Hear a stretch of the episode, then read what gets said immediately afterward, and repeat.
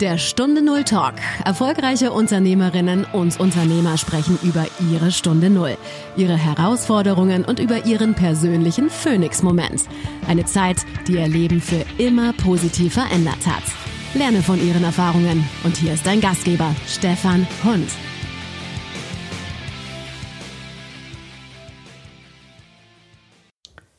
Wer Chemie studiert und dann auch noch promoviert, schwimmt für die Zeit der Promotion auf jeden Fall im Goldfischteich für viele Firmen. Was ist aber, wenn er sagt, zeitlebens möchte ich das gar nicht machen?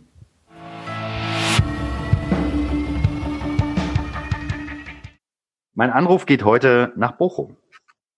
Und dort erreiche ich Oliver Ratajczak. Dr. Oliver Ratajczak ist der Mensch für die Kundenbrille. Lieber Oliver, herzlich willkommen bei mir im Podcast. Hallo Stefan, freue mich dabei zu sein. Manch einer hatte ich vielleicht schon mal erlebt, manch einer hatte ich vielleicht schon mal auf Facebook oder Xing gesehen, aber wer ist Oliver Ratajczak?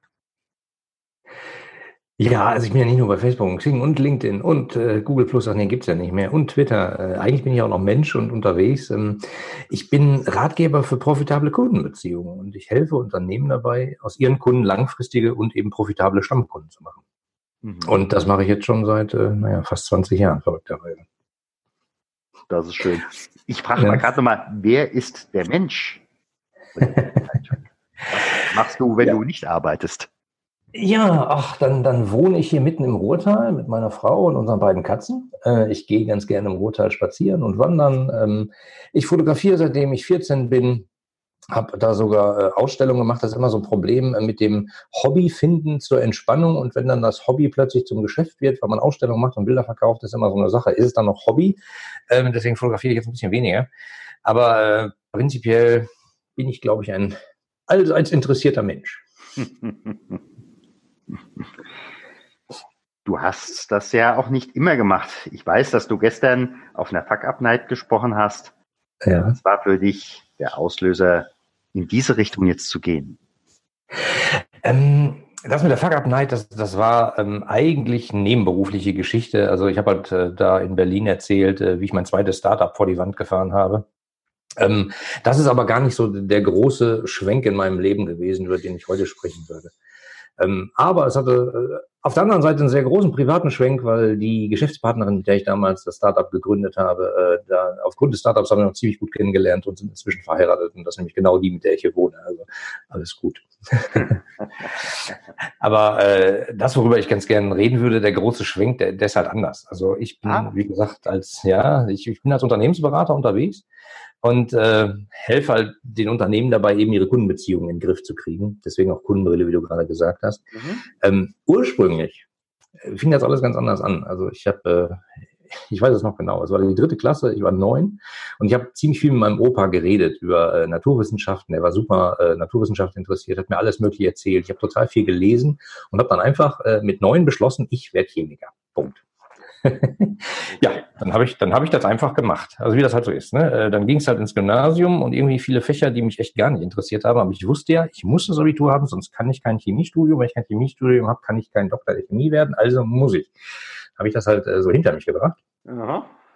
Ja, und äh, der große Schwenk, der dann kam, war sozusagen, ich habe festgestellt, so ganz naturwissenschaftlich, also in die Tiefe, in der Theorie bin ich nicht. Ich brauche immer einen Praxisbezug, habe dann auch sehr, äh, sehr, sehr technische äh, Themen bearbeitet. Da ging es um Millionen Tonnen von Maßstabherstellung von irgendwelchen Chemikalien, also schon sehr praxisnah.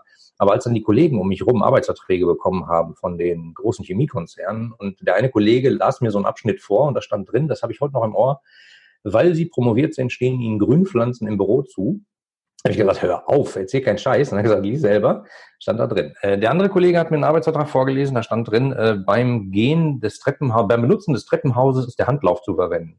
Und das war der Moment, wo ich beschlossen habe, äh, ich gehöre nicht in diese chemische Industrie. Also äh, da gehöre ich einfach nicht hin, nicht in diese großen Konzerne. Und das war halt vorher vorgezeichnet. Wer Chemie studiert, wer promoviert, der geht als Laborleiter in chemischen Großkonzern. Punkt. Da gab es eigentlich keine Debatte. Und das war der Moment, wo ich gesagt habe, äh, pff, jetzt muss ich mal überlegen, ob es da nicht noch Alternativen gibt. Ja. Okay. Ja, und, und die gab es glücklicherweise. ähm, ja, also ich, ich habe dann halt geguckt, was kann ich? Also was habe ich gelernt? Ich habe naturwissenschaftlich logisches Denken gelernt. In der Promotion habe ich extrem viel programmiert, äh, sehr viel IT gemacht, mathematische Modellierungsrechnung. Und ich habe ein Projekt geleitet zwischen zwei Industriepartnern ähm, und zwei Universitäten. Und äh, da war mir irgendwie klar, so Projektmanagement ist eine nützliche Sache, IT ist eine nützliche Sache. Das war das Jahr 2000, also bin ich halt, habe ich beschlossen, ich gehe in eine Unternehmensberatung, weil ich glaube, da kann man eine ganze Menge mehr lernen, man kann eine ganze Menge sehen von der Welt. Ähm, ja, mir war klar, ich will nicht in ein amerikanisches Unternehmensberatungshaus, weil ich habe mir ein paar näher angeguckt und habe beschlossen, das passt auch nicht zu mir ähm, und habe dann länger gesucht und bin dann bei einem bei dem größten schwedisch-finnischen Unternehmenskonzern gelandet, äh, Unternehmensberatungskonzern, und war da verantwortlich für die Entwicklung einer Beschwerdemanagementlösung. Also hochstrukturiert, hochsystematische Erfassung von Kundenimpulsen an ein Unternehmen und die Behandlung wieder zurück. Mhm. Und das war so der Moment, wo ich gesagt habe, guck mal, Kunden, super sinnvoll, Beschwerdemanagement äh, konnte ich da halt sozusagen von der Pike auf lernen. Also mit, mit den weltbesten Leuten, äh, sag ich mal, teilweise auch Theoretikern zusammengearbeitet, die sich mit dem Thema seit ewigen Zeiten beschäftigen, Bücher schreiben. Und ich hatte dann halt die Aufgabe, das Ganze live zu bringen. Also so, dass der normale Mensch im Unternehmen das eben benutzen kann und damit die Kunden glücklich machen kann. Und das, das war halt bei mir so der Punkt, wo ich gesagt habe, schau mal, du bist zwar eigentlich Chemiker und Naturwissenschaftler, aber jetzt geht es um Menschen und äh, trotzdem geht es um Prozesse und Systematik. Und, und, diese Mischung war halt schön. Hm. Und da bin ich hängen geblieben seit 20 Jahren. Ja, zumal äh, derjenige, der sich beschwert bei dem Unternehmen, der will ja noch was. Die anderen ja. sagen, was will, was will ich mit denen? Kaufe ich einfach nicht mehr. ja, ja, genau. Also der, der sich beschwert, da kann man immer froh drüber sein. Mir, mir war das von Anfang an ja relativ klar. Äh, und ich habe mir gedacht, so äh, nach einem Jahr, zwei, ich müsste mir ein neues Thema suchen, aber heute werde ich so als äh, Keynote-Speaker beauftragt und erzähle Unternehmen, wie wichtig Beschwerdemanagement ist und das richtig zu machen und nicht nur abzuarbeiten. Äh, weil äh, ne, da draußen ist der Wettbewerb und wenn man sich nicht um die kümmert, die meckern, wird man nicht lernen, was man falsch macht und man kann die noch nicht mal wieder zurückholen. Also da ist ein riesiger Hebel drin, der heute immer noch total vernachlässigt wird. Absolut. Absolut. Ja, ganz verrückt. Wenn du mal in diese Zeit zurückguckst, äh, da gab es sicherlich auch den einen oder anderen, der gesagt hat, also Oliver, du hast jetzt Chemie studiert, du bist promoviert. Warum gehst du nicht äh, zu äh, BASF und wie sie alle heißen, die großen Chemieunternehmen? Ja, dann, dann habe ich, äh, ich hatte eine Kopie von diesem, äh, von diesem Arbeitsvertragsstück. Ähm, das habe ich dann gerne manchmal rausgeholt und habe gesagt, schau mal hier, dann bin ich nicht. Ähm, und es ging sogar so weit, dass welche gesagt haben, warum schmeißt du das alles weg, deine Ausbildung? Mhm. Ich habe gesagt, Leute, ich schmeiß die doch nicht weg. Ich mache doch gar nichts anderes. Es gibt Probleme da draußen und ich versuche, sie logisch anzugehen und die zu lösen meine mathematische Modellierungsrechnung, die, die ich damals gemacht habe, also ich, ich gucke traditionell immer am 20. Äh, März noch einmal in meine Doktorarbeit rein, äh, jedes Jahr und denke jedes Jahr, alter Schwede, war das kompliziert. Ähm, das war wahrscheinlich das komplexeste, was ich je gemacht habe. Und in 20 Jahren Unternehmensberatung war das nicht auf dem Komplexitätsgrad. Aber trotzdem konnte ich denen helfen. Und, und das heißt, ich, äh, ich habe das beim besten Willen nicht weggeschmissen, sondern dieses, dieses flexible Denken aus verschiedenen Perspektiven gucken. Und da ist halt eine Nuss, die man lösen muss, egal wie, mhm. weil in ne, zwei Wochen gibt es eine Vorstandspräsentation, da muss das Ding raus. Da muss man halt einfach tapfer sein und durch. Und äh, das hat mir immer geholfen. Und ich sehe es als überhaupt nicht anders. Ja. Mein Professor damals, der hat große Augen gemacht und war völlig, dass ich da jetzt nicht in Chemie gehe, das weiß ich noch genau. Damals derjenige, mit dem ich zusammengearbeitet hatte, der war der 20 Jahre da an dem Lehrstuhl promoviert, habilitiert. Äh, das war wirklich, für den ist eine Welt zusammengebrochen. Der hat gesagt, was, was, das verstehe ich nicht. Und äh, es gab auch in meinem Umfeld ein paar Leute, die gesagt haben, warum schmeißt du es weg? Aber inzwischen haben die begriffen, dass ich es nicht weggeschmissen habe, sondern dass es halt einfach nur anders ist. Würde jetzt heute gerne jemand mit dir tauschen? Von die damals gesagt haben, äh, auf Deutsch gesagt, du spinnst? Ach, das kann ich nicht sagen. Also äh, jeder hat ja so sein eigenes Leben. Ähm, es gibt ein paar, zu denen ich noch Kontakt habe und die sind in der chemischen Industrie und die machen halt seit 20 Jahren, jetzt will ich nicht sagen dasselbe, aber ähm, naja, ich meine, die haben halt Analysemethoden, die analysieren da irgendwas und das wird halt im Zweifelsfall ein bisschen besser im Laufe der Jahre und dann gibt es ein bisschen neue Techniken, aber weißt du, ich war in zig verschiedenen Branchen, ich habe Unternehmen gesehen, ich habe in verschiedensten Hierarchiestufen da gearbeitet und äh, die Problematik mir angeguckt. Und da geht es eben nicht nur immer um den Kunden, sondern geht es teilweise auch um IT-Probleme. Warum sprechen diese Systeme nicht miteinander? Was müssten wir tun, damit diese IT-Systeme miteinander sprechen, damit dann der Kunde nachher zufriedener ist? Mhm. Oder, oder meine zweite Leidenschaft äh, und die Erkenntnis der letzten 20 Jahre ist ja gar nicht, es geht gar nicht so sehr um den Kunden. Oder wenn man versucht, immer in Richtung Kunde was zu verbessern, es geht eigentlich darum, die Zusammenarbeit der Mitarbeiter zu verbessern. Weil wenn man das nämlich nicht hinkriegt, dass die abteilungsübergreifend anständig mhm. miteinander kommunizieren und arbeiten, dann kriegt man das Richtung Kunde erstmal gar nicht hin. Mhm. Und ähm, das ist halt so ein breites Feld. Also ich habe jeden Tag daran Spaß, das zu tun. Und äh, ich glaube, die anderen Kollegen auch, die dabei waren. Deswegen äh, wäre es vermessen zu sagen, äh, die, die würden gern mit mir tauschen. Jeder führt sein Leben und jeder hat die Chance, äh, auch zwischendurch mal zu sagen, jetzt mache ich jetzt neu, jetzt mache ich was anderes. Das muss halt jeder für sich selber entscheiden. Mhm. Was war so in dieser Veränderung oder in diesem Start, in, in diesem anderen Kontext dein mhm. belastendstes Problem? Hm. Also belastend war halt schon, dass, dass ich öfter diesen Satz gehört habe, warum schmeißt du dein Studium weg? Ja. Und, und, und ich habe das überhaupt nicht so gesehen. Das war ja total verrückt. Ich meine, das war 2000, lange her. Ähm, viele Leute haben halt gesagt, das, was ich studiere, lerne ich. Aber äh, den letzten Tagen ist bei mir bei Facebook noch so ein lustiger Comic vorbeigekommen. Darüber stand irgendwie, wenn man äh, nach seinem Studium den ersten Tag im Unternehmen ankommt. Und auf dem Bild zu sehen war äh, jemand mitten in der Wüste. Und das, das finde ich halt so passend, weil ich erlebe diesen Moment ja öfter. Wenn ich als ersten Tag in einem Unternehmen bin, äh, da denkt man immer so, oh mein Gott, ganz andere Kultur, wie funktioniert das Ganze hier? Äh, und genauso höre ich das auch von meinen Studenten damals, zu denen ich Kontakt gehalten habe, die gesagt haben, das, was ich im Studium gelernt habe, hatte ich gedacht, ich kann das direkt anwenden, aber es geht ja im Studium häufig eher darum, logisches Denken zu lernen und äh, zu arbeiten und nicht genau eins zu eins das weiterzumachen, was man vorher gemacht hat. War mein Verständnis. Und, und, äh, und deswegen gab es da kein so großes belastendes Problem. Äh, ich habe natürlich an, an mir geknuspert und habe gesagt, mag das die richtige Entscheidung sein? Was ist, wenn ich jetzt einmal abdrifte in die Unternehmensberatung und dann nachher feststelle, oh, ich will doch nicht chemische Industrie, dann sagen die, was bist du für ein Exot und ich bin sofort raus. Glücklicherweise ist das nicht passiert. Hast du dann nochmal eine neue Ausbildung oder Fortbildung oder Umschulung gemacht? ja, ich habe eine Ausbildung zum Unternehmensberater bei der IAK gemacht an drei Wochenenden. Nein, Quatsch. Also äh, natürlich nicht. Also wie soll ich sagen? Äh, das Leben ist die beste Schule. Es hört sich ein bisschen doof an, aber wenn man in so einen Unternehmensberatungskonzern einsteigt, also da hatte ich das Gefühl, im ersten Jahr habe ich mehr gelernt als im ganzen Studium. Breiter, weiter. Ich habe mit äh, Leuten zusammengearbeitet. Ich war ja Chemiker, Punkt. Und äh, Fachrichtung Technikchemie, das ist sowas wie ähm, Industrieanlagenbau etc. Mhm ähm, Verfahrenstechnik. Ähm, und ich saß am Schreibtischverbund sozusagen mit einer Literat äh, einem äh, Wirtschaftswissenschaftler zusammen und einer Musikwissenschaftlerin.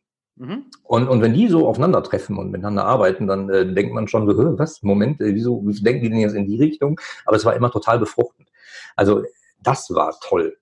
Das war wirklich toll und das war eigentlich eine Ausbildung, aber es war nicht IHK-zertifiziert mit Stempel drauf, sozusagen. Ja, gut, okay. also das, ich habe ich hab Schwierigkeiten immer so mit äh, Zertifikaten und Prädikaten einzusammeln. Äh, nee, das habe ich nicht. Also ich habe einfach nur gearbeitet. Ja. Und ja, das Leben schreibt die besten Geschichten und äh, dadurch lernt man jeden Tag irgendwas Neues. Ja. Und ich glaube, das Geheimnis ist da nicht aufzuhören. Mhm. Wenn du im Augenblick so auf deine Mitbewerber schaust, gibt es mhm. die, die sagen, äh, Mensch, ich berate dich, damit du den besten Preis hast oder damit du bei deinen Kunden am besten ankommst. Mhm. Wenn du da im Augenblick guckst äh, und gleichzeitig äh, in Betracht ziehst, was du bisher beruflich gemacht hast, mhm. nimmst du da, äh, was ist da das Spezielle und wo liegt im Endeffekt auch der Unterschied zu den Mitbewerbern? Tja, ich versuche der Kit zwischen den Abteilungen zu sein. Was nicht immer gelingt, deswegen sage ich versuche, weil äh, manchmal sind Abteilungsstrukturen, Abteilungshierarchien dermaßen hart und verkrustet, dass eh mir das nicht gelingt, geschenkt. Aber ähm, wenn ich sozusagen einen Auftrag bekomme vom Vorstand oder von der Geschäftsleitung, die sagen, pass mal auf, wir wissen, dass wir hier Silos haben, wir wollten die nicht, die sind halt passiert in den letzten Jahren. was kann man tun, um das durchlässiger zu machen? Was kann, was kann man tun, um dafür zu sorgen, dass die Leute besser miteinander arbeiten, damit dann der Kunde sozusagen eher auf einer partnerschaftlichen Augenhöhe mit uns arbeiten kann, damit wir den länger halten, der länger unsere Produkte kauft und so. Dafür bin ich der Richtige. Und das braucht, glaube ich, ein ziemliches Wissen äh, aus allen möglichen Bereichen. Mhm. Ich bin kein Spezialist, der die letzten zwei Prozent rausholen kann an einem Preiskonzept. Aber ich habe Preiskonzepte umgesetzt und äh, auch hochkomplexe Dinge. Ähm, aber es geht bei mir immer darum, von vorne bis hinten zu denken und nicht nur, wir müssen jetzt mal gucken, dass wir da drei Prozent mehr äh, Umsatz kriegen, sondern lass uns doch mal schauen, dass die Leute im, keine Ahnung, im Rechnungswesen verstehen, warum das in der IT immer Schwierigkeiten gibt und äh, da, wer die Leute in der IT sind und warum die miteinander nicht sprechen und was man da machen kann.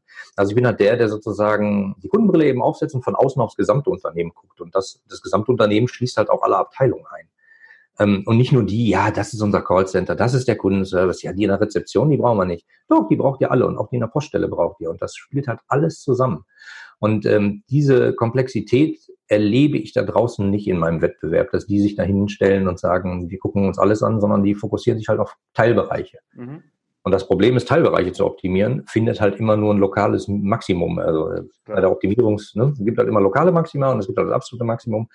Und man kann auf einer Stelle halt rumsuchen, da wird man irgendwann bestimmt den besten Punkt finden. Aber wer sagt nicht, dass wenn man äh, gleichzeitig noch zwei, drei andere Abteilungen beeinflussen würde, das viel besser wäre? Und äh, bei allem, was ich festgestellt habe, es wird besser, wenn man es ganzheitlich betrachtet. Und sei es auch nur, weil man in anderen Abteilungen Verständnis für die jeweils andere Abteilung schafft.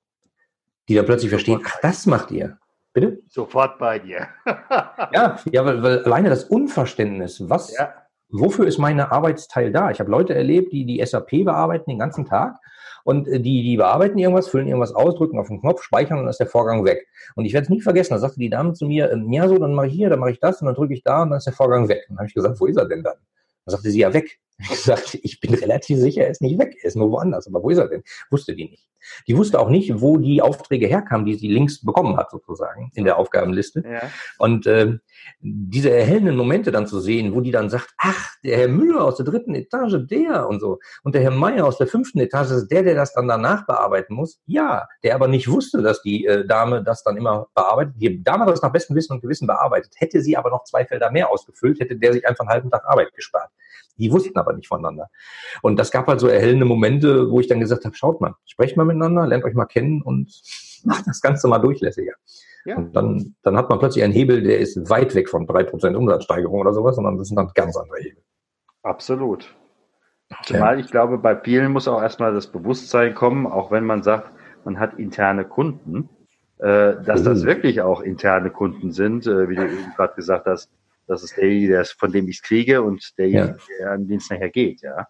Liebe Hörerinnen und Hörer, eine kleine Werbeunterbrechung in eigener Sache. Möchtest du deinen eigenen Komfortzonen, Blockaden oder Stunde Null Herausforderungen auf die Schliche kommen?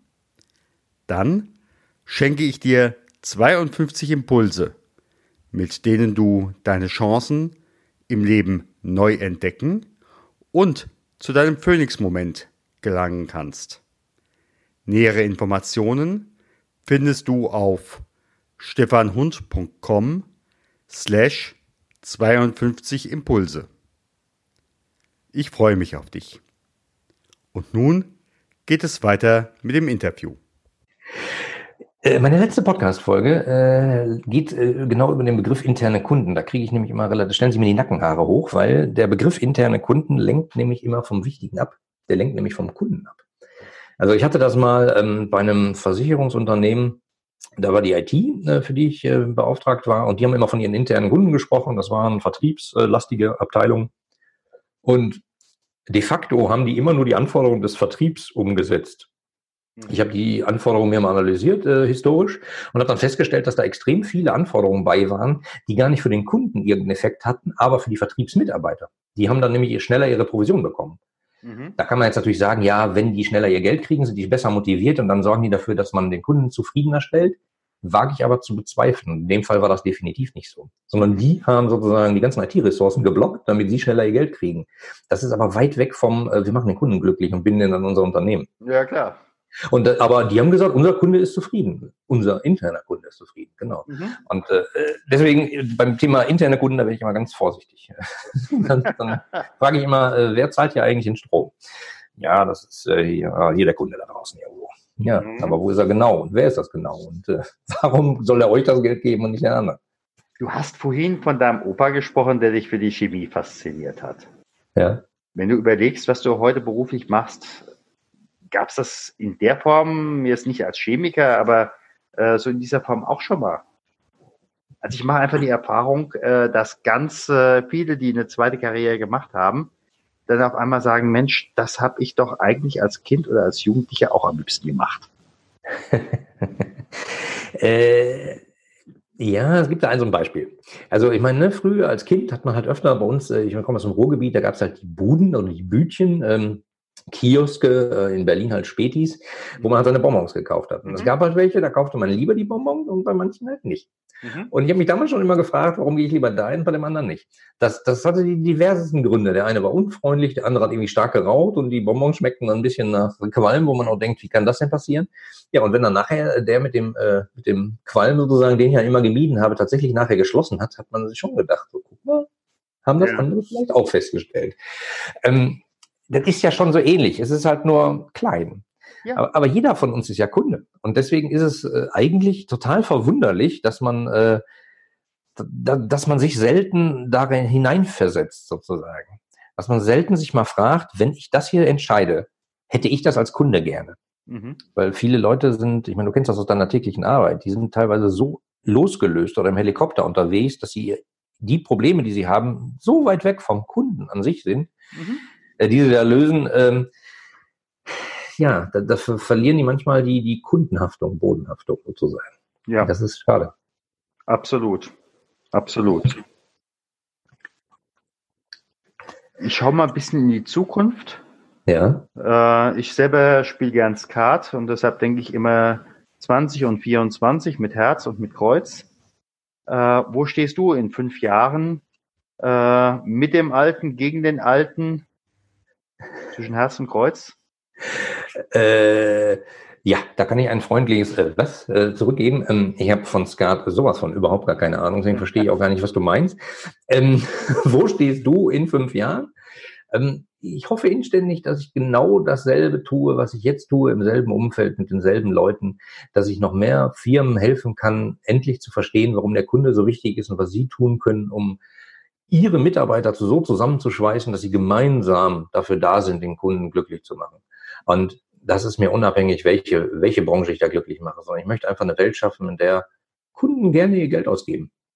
Mhm. Weil das hilft halt im Zweifelsfall allen. Die Kunden werden glücklich, weil sie das bekommen, was sie, was sie haben möchten. Die Unternehmen sagen, guck mal, wir leben davon gut. Und man lebt auf partnerschaftlicher Augenhöhe. Das möchte ich tun. In fünf, in zehn, in 15 Jahren. Ich weiß nicht, wie lange noch. Aber das ist so, das ist so das Ding, hinter dem ich her bin, was auch immer das mit Skat zu tun hat. Wenn du jetzt durch Bochum gehen würdest ja. und du kämst äh, mit deiner Frau am Kino vorbei ja. und äh, über dein Leben würde ein Film gedreht werden und dieser Film ju äh, just in diesem Moment in diesem Kino gezeigt werden. Was ja. auf dem Filmplakat und wie hieß der Titel? Äh, warum gerade Wege nicht immer zum Ziel führen, vielleicht? Äh, und der Untertitel muss ich länger drüber nachdenken. Ähm, auf dem Filmplakat wahrscheinlich irgendwas relativ Chaotisches, was ich aber, wenn man äh, weiter weggeht, zu einem Bild formt, könnte ich mir vorstellen. Aha weil, weil ich viel Kleinkram mache und wenn ich in einem Projekt drinstecke, dann ist das manchmal wirklich super tief und es geht wirklich um die feinen Details. wenn man halt weiter rausgeht, äh, ist das wieder alles der ganz normale Kundenlebenslauf, wie sich plötzlich alles zusammenfügt. Ich glaube, das wäre da irgendwie drauf. Habe ich mir aber sonst noch nie Gedanken drum gemacht. Und ob jemand meint, den Film, ob das ein Kassenschlager werden wird, ich weiß ja nicht. Ach du, vielleicht? Ja, vielleicht schon, man soll nie, nie sagen. Ich habe es tatsächlich mal geschafft, ähm, in einem Film Hauptsponsor zu sein, der auf der, Be nee, auf der Berlinale, stimmt gar nicht, äh, auf den ähm, Filmfestspielen in Venedig gezeigt wurden. Da waren nämlich meine Fotos drin, äh, als Dekoration in irgendeinem Raum. Da war ich tatsächlich Hauptsponsor neben Body Shop. Aber äh, mehr habe ich dann tatsächlich noch nicht in einen Kinofilm geschafft. Wenn sich jemand verändern möchte, vielleicht auch mhm. durch die Arbeit, die du äh, in den einzelnen Abteilungen machst. Gibt es da vielleicht Bücher oder Filme, mh, die du empfehlen könntest, äh, dass man sich zu Hause damit auseinandersetzt? Ähm, ja, also äh, mein Buch äh, Flurfunk 3.0 ist ziemlich gut, was nicht heißen soll, dass die das alle kaufen sollen. Ähm, ich habe ja gesagt, ich möchte die Welt irgendwie verändern und zu einem besseren Ort machen. Ich verschenke das auf meiner Webseite. Das kann man bei Amazon kaufen, äh, 9,95 freue ich mich drüber, aber man kann es auch einfach auf meiner Webseite äh, runterladen unter mhm.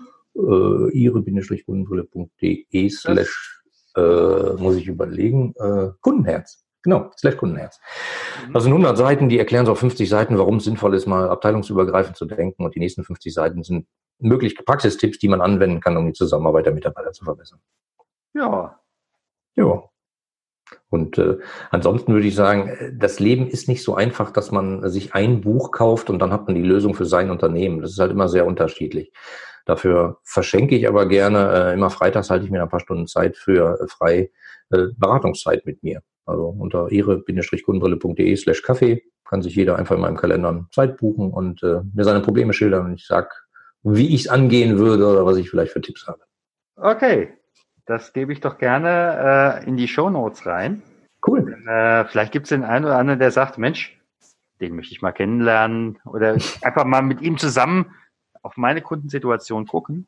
Genau. Und, äh, dann wäre ja viel gewonnen. Ja, Gerne, gerne. Also wie gesagt, kann ich noch anbieten, das kostet auch nichts. Und äh, meistens kann man in 15 Minuten schon, schon Ansatzpunkte finden und dann sollst du, sage ich dann, in dem Fall, ja, dann empfehle ich dir das Buch. Guck diesen Film, äh, mach diesen Online-Kurs äh, oder lass uns nochmal zwei Stunden weiterreden. Ich glaube, ich habe da eine Idee. Kann alles sein. Mhm. Ich habe schon alles erlebt. Ich sage mal ganz herzlichen Dank. Ich danke dir. Hat mir Spaß gemacht. Vielen Dank, dass du beim Stunde Null Talk dabei warst. Auf der Webseite stunde null-talk.com erfährst du noch mehr über den heutigen Gesprächsgast. Dort gibt es auch spannende und interessante Buchempfehlungen der Gäste. Oder lade dir eines der kostenlosen Booklets zu den Interviews herunter.